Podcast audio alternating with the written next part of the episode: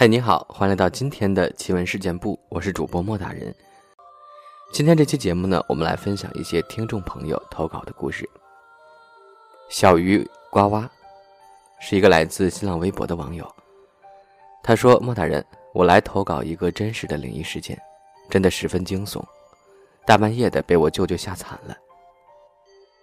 我舅舅跟我说的，他的一个客人去大理旅游。”然后就开车去双廊找住的地方，结果双廊都住满了，就又开车回大理。结果在路上不小心翻车了，他迅速把女朋友从车里推了出去，然后自己又慢慢的爬了出来，然后打电话叫救援，顺便打电话叫了一辆车。看到前方一百米有一座房子，他们也不管自己的车了。就敲了门，想去躲避一下。结果出来一个老爷爷，他们花一百块钱，向老爷爷买了两碗面吃，然后就坐着那辆打的车回了大理，找地方住下。第二天呢，把那些赔的东西全部弄完了，回到现场，又把车拿去维修。结果才发现，那个车祸附近根本就没有什么房子。昨天晚上给他们面吃的老头到底是谁呢？哪里来的呢？他们把所有事弄完了，回到老家。这个时候，他才和女朋友说了真话。其实那天晚上开车不是无缘无故翻的。当时正在路上，他突然发现路中间站了一个穿着红衣服的女生，他不想撞到那个女生，就猛地打方向盘。结果车就翻了。他为什么要迅速的把女朋友先推下车呢？因为他们翻车了之后，那个红衣女子直接把头从车窗伸了进来，然后还说了一句：“还没死呀。”真的是十分惊悚。我文采不是很好，可能描述的不好，见谅。人间常态五五零。他说：“莫大人，我听奇闻事件部已经两年了，今天呢来投个稿。在我初中的时候，我们宿舍由于多出一个宿舍，然后我和三个舍友一共四个人住一个宿舍。由于冬天来了嘛，所以有一个舍友没有及时带被子，他怕冷，于是就和我睡在一块儿。但是半夜，我们都被冻醒了，醒来后发现我们俩盖着的被子不见了。”于是我和他一起找被子，但是通过手电发现被子现在在对面上铺的舍友床上脚边堆着。然后我和他一起把被子抬了过来，好奇怪呀，为什么被子会从这边上铺到对面上铺去呢？我们下铺没有床，所以没有人睡，都睡的上铺。我们俩人敢肯定，绝对不是其他两个室友干的。因为他们睡得比我俩还早，我俩是听了会儿奇闻事件簿再睡的，那两个舍友还打着呼噜呢。当时，而且那两个舍友都是很好的人，也不会做这种恶作剧的事儿。尽管如此，第二天我们还是问了其他那两个室友，是不是他们干的？他们说没有啊，我一直都在睡觉，一直睡到天亮。这下我们两个都懵了。真的害怕了，因为不是他俩干的，也不可能有人进了我们宿舍，因为宿舍的门栓都拴好了。那又是怎么回事呢？真是太奇怪了。我有的时候偶尔都会看见窗户外面有人走过去，走到我们宿舍门口就停了。开门去看，发现什么都没有，不知道会不会是那个不明人做的怪。还有一次是我小时候遇到的怪事儿。我们农村，我七岁的时候晚上在客厅坐着，后门是打开的。突然我看见我妈从后门走进了房间，于是我想找妈妈陪我玩，就跟了进去。可是我进去后，我妈灯都没开，于是我打开灯，发现整个房间里什么都没有。我在房间的门后、床下、柜子里。都没有找到我妈。没有找到他，我就又回到了客厅玩。后来才知道，妈妈一直在厨房做菜呢。而且那个走进房间的妈妈是黑色的衣服，但是在厨房的妈妈穿的是蓝衣服。这件事我一直没敢和我妈说，就很奇怪，到底小时候那个进了房间又消失的妈妈到底是谁呢？名字是什么不重要。他说听节目很久了，大三的时候，我不同专业的朋友转到本部来，然后我们那天就约到学校操场聊天因为好不容易见面了，所以聊到了很晚。快熄灯的时候，分开后回去的途中，一直感觉有个人在身后跟着。因为快熄灯了，怕阿姨关门，所以也没太在意。在晚上睡觉时。我头是朝走廊的，半夜好像突然醒了，好像看到有个很漂亮的和我年纪差不多的女孩子在走廊朝我笑。当时觉得没什么，不知怎么睡着了。后来在学校贴吧中得知，有一位学姐在学校操场上猝死了。我猜梦里那个陌生女孩是不是就是她呢？还有一事儿。我大二还是大三的清明节放假回家，因为自己房间被亲戚睡过了，然后我妈没有换被子，而且到家太晚，我就打算明天再换，就跑到楼上阁楼的一个房间睡了。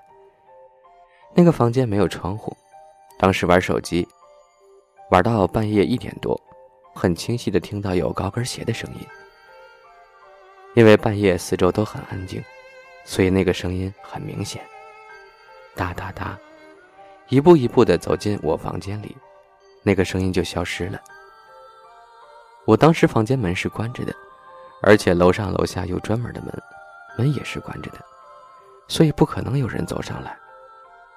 还好当时声音到里面就再也没有出现过了，他好像是穿门而过似的。再讲讲我童年的阴影吧。我记得在我小学三年级时，我们家新搬了家。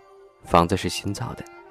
那天晚上，我正在换衣服，视线是对着床的，瞥见我的床上有两个地方在凹下去、凸起来，哟，很明显的那种，就好像有个看不见的小孩子在床上蹦呢。当时我都吓懵了，完全没有反应过来，愣了几分钟后就跑出去了。后来发现房子下面有个鱼塘，里面有个小孩子被淹死过了。不过鱼塘上盖了很多房子，然后那些房子的主人再住进去，都陆陆续续发生了一些倒霉的事儿。有人撞了人，差点被赔的倾家荡产。还有一个，我家对面门挂了一个凸面的八卦镜。那段时间，我爸妈就天天吵架，甚至大打出手，差点闹了离婚。在网上了解了这个镜子，然后找到方法，就是。有两个，一个是以毒克毒，找面凹面八卦镜反射过去；还有就是挂个中国结。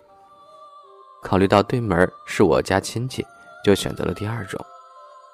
自从我把中国结挂上去后，我爸妈就不吵架了，到现在都没吵过。感觉中国的风水医学真的挺神奇的。半悬头。他说：“第一个故事呢，是我嫂子和我说的，就是在我嫂子的母亲才刚刚嫁给我嫂子的父亲时，在村口有这么一个人，他被发狂的牛给硬生生的用脚挑死了，当时死的特别惨，浑身是血，肠子都出来了。后来那个人就被草葬在了山上。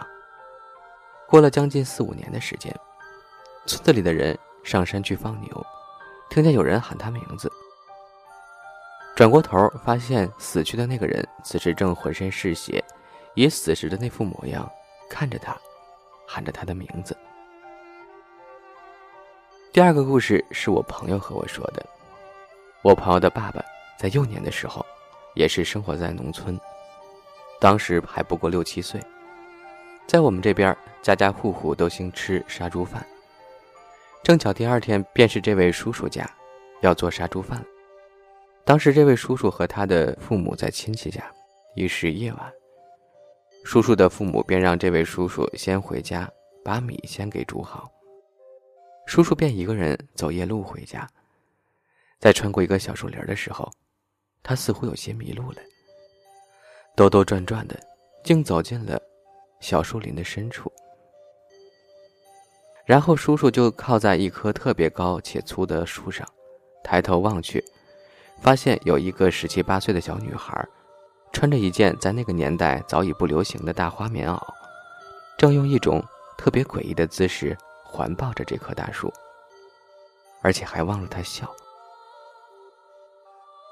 后来，叔叔终于回到了家，发现他父母早已到家了，问他为什么回来的那么晚。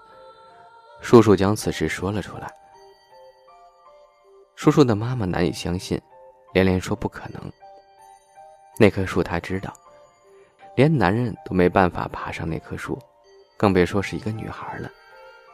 还以为是叔叔因为贪玩而编的谎话呢。但是第二天，便听说。邻村有一个十七八岁的姑娘，穿着花棉袄，吊死在了那片树林里。正是他看到的那棵树。还有一件事发生在昨天，由于我个人缺心眼儿且沙雕的原因，在洗衣服的时候，把自己一直带着的那个琥珀佛像也一起弄进了洗衣机里。直到洗完衣服才发现的。拿出来时。它已经碎掉了。因为这件事儿，我还被妈妈骂了一顿。后来也不知道是心理原因还是怎么的，佛像碎了之后，我的心里就一直不舒服，毛毛的。晚上睡觉就被鬼压床了。我已经有一年没有遇到过这样的情况，以前几乎是天天被压，后来带了那个佛像，才没有被鬼压床过。现在好了。佛像碎了的第一天，就再来了。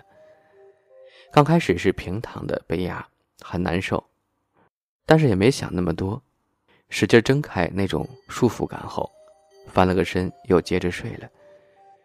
结果估计才两分钟吧，那感觉又来了，而且这一次特别真实，我感觉到我露在被窝外面的胳膊被人死死的抓着，然后我全身都不能动，只能睁开眼睛。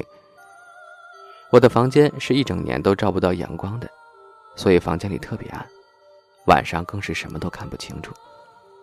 但当时我睁开眼时，却看见一个模模糊糊的、像小婴儿的黑影，趴在了我的肩膀上。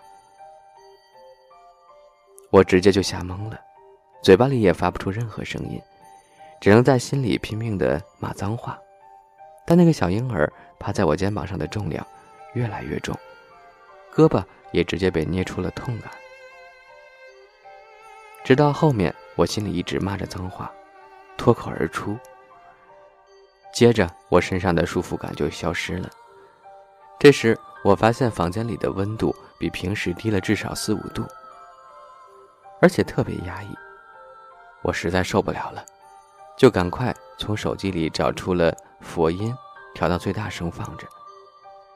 说来也奇怪，大悲咒放了三十秒，我的心就平静了下来，房间中的温度也恢复了，之后我才睡着的。